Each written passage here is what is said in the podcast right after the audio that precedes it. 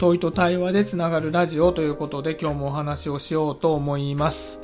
今日は正解主義はどこから来るのかっていう話をしようと思うんですけど僕このことについて考えたいなと思ったのにはきっかけがあって昨日クラブハウスでマーサっていうねこの番組にももう何度も出てもらっている友人が演劇教育ダイアログっていうイベントを開いたんですね。でまあこのイベント自体は前からもう何回も開かれていてで今回初めてクラブハウスに場所を移して、まあ、やってみたという流れなんですけどこの演劇教育ダイアログっていうのはどういうイベントかっていうと、まあ、その名の通り演劇を学校教育に取り入れたいっていう趣旨のイベントでダイアログなのでその演劇と教育に対して対話をしていこうっていうのがまこのイベントの趣旨なんですね。で今回はそれをオフラインで集まるんでもなく Zoom とかでもなくクラブハウスでやったんですがこれがねめちゃくちゃ盛り上がったんですね。やっぱりクラブハウスって人が集まりやすいんですね。マーサの友人が集まってくると集まってきた友人の友人にもその情報が行くのでまたその友人が集まってきてみたいな感じで最終的にはギャラリーも含めた20人ぐらいいたのかななんかすごく人が多かったんですよね。いつもは本当に3人とか4人とかね少ない人数でやったりしてたんですけど。そこで、まあ、そのよく言われる正解主義っていうキーワードが、まあ、出てきたんですよね。正解主義っていうキーワードが出てきたきっかけはま演劇をやっている人って、まあ、自分のね舞台に来てもらうために自分のねお友達とかにねチケットを買って見に来てくんないみたいなことをま声かけるみたいなんですけど、まあ、そうした時に結構な割合でその友人がうつとかになって倒れてしまっていたり会社を休んでしまったりしているっていうことが分かったよっていう話が出たんですね。で結構そういう精神疾患とかで心を病んでしまっている人って学生時代は学業も優秀で、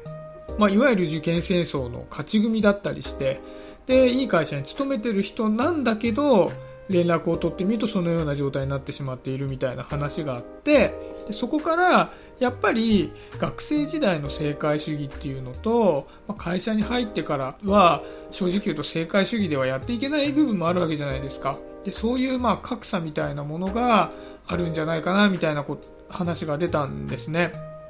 で僕もこの辺ってすごく興味があってその源ってどこにあるのかなっていうのを考えたいなと思ったので今日はこの問いを立てたんですね。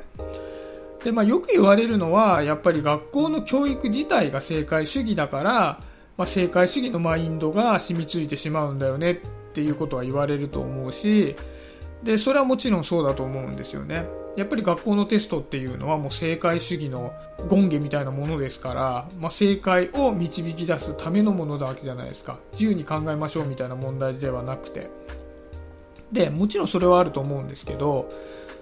それだけではなくて実は学校教育以前のところに根幹があるんじゃないかなって僕は思ってるんですね。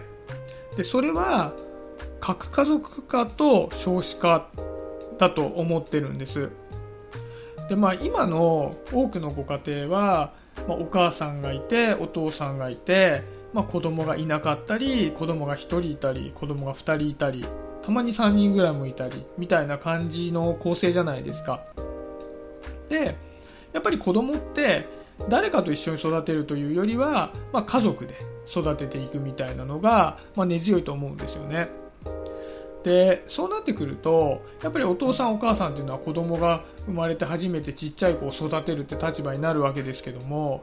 まあ、僕もね娘がいるので、まあ、そういったことを経験はしたんですが子供ってね、まあ、ご存知の通りも、ちっちゃいうちは何もできないんですよね。やっぱり生まれたばっかりの時は寝返りすら打てないしでそこから寝返り打てるようになってハイハイできるようになって、まあ、歩いたりできるようになって公園の遊具とかでね少しずつ遊べるようになってみたいな感じで、まあ、成長していくんですけどでそうなっていく過程においては僕らはやっぱり歩き方なり走り方なり遊具の遊び方なり自転車に乗り方なりを、まあ、一緒になってね教えたりなんかしてでできたら僕らも嬉しいから褒めるという風になってくるわけじゃないですか。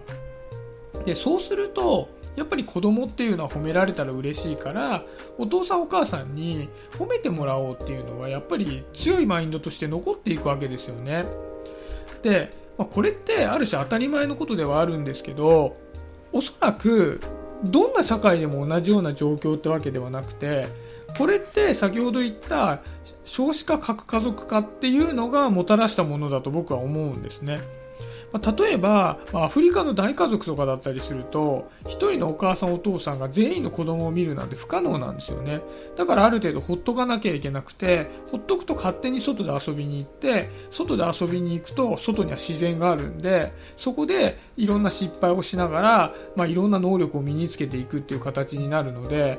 その誰かが知ってる正解に寄せていくっていう作業ではなくなっているんじゃないかなと思うんですよね。まあ、例えばですけど、まあ、木登りをしたいと思った時に木に登ろうとしたら落ちて怪我してしまったとでその時にじゃあ木の登り方が悪かったのかこの木は危ないから登らない方が良かったのかそもそも木に登れるようになる必要がなかったのかっていうのはその子が決めざるを得ないですよね。なんかそんな調子で、まあ、自然にあるいろんなことと付き合って遊びながらいろんなことを習得していくんじゃないかなと思うんですけど、まあ、そういう社会においてはじゃあ親が答えを知っていてそれができるようになったら褒められるから褒められたいみたいな、まあ、文化ではなかったりするんじゃないかなと思うんですね、まあ、ざっくり分けるとですけど。だから確かに学校教育は正解主義的ではあるけどももともとの原体験的には親子に正解主義の源があるんじゃないかなっていうふうに僕は思ってるんですね。で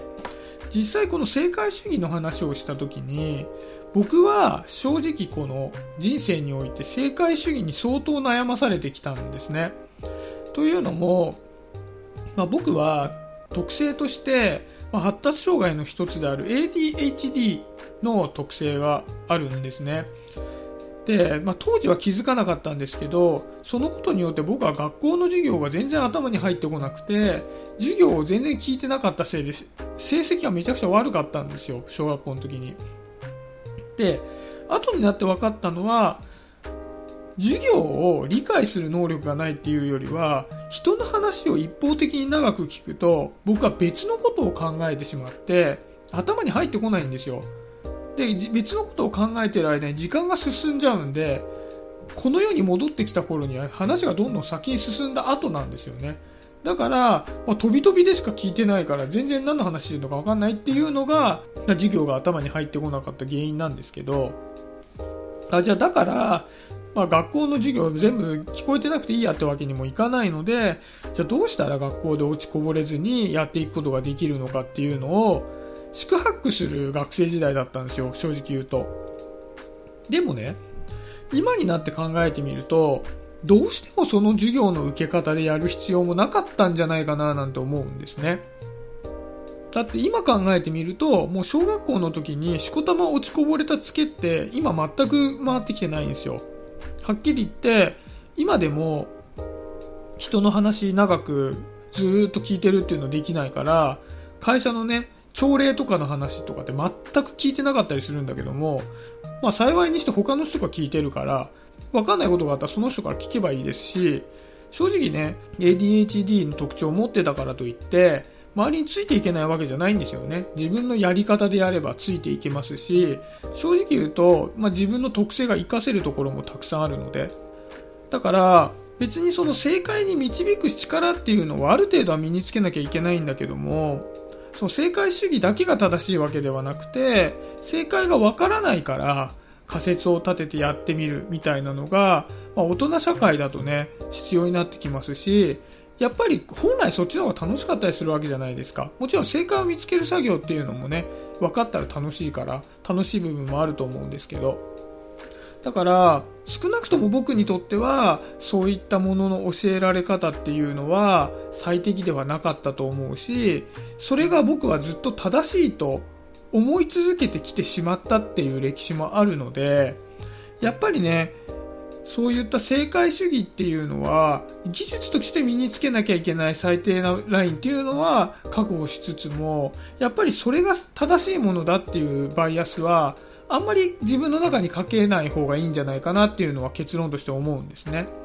だってやっぱりさっきも話をしたクラブハウスだって正解ないじゃないですか。こういう楽しみ方ですよって。だから、まあどうやったらより楽しめるのかなみたいなことをこうみんながおのおの考えながら、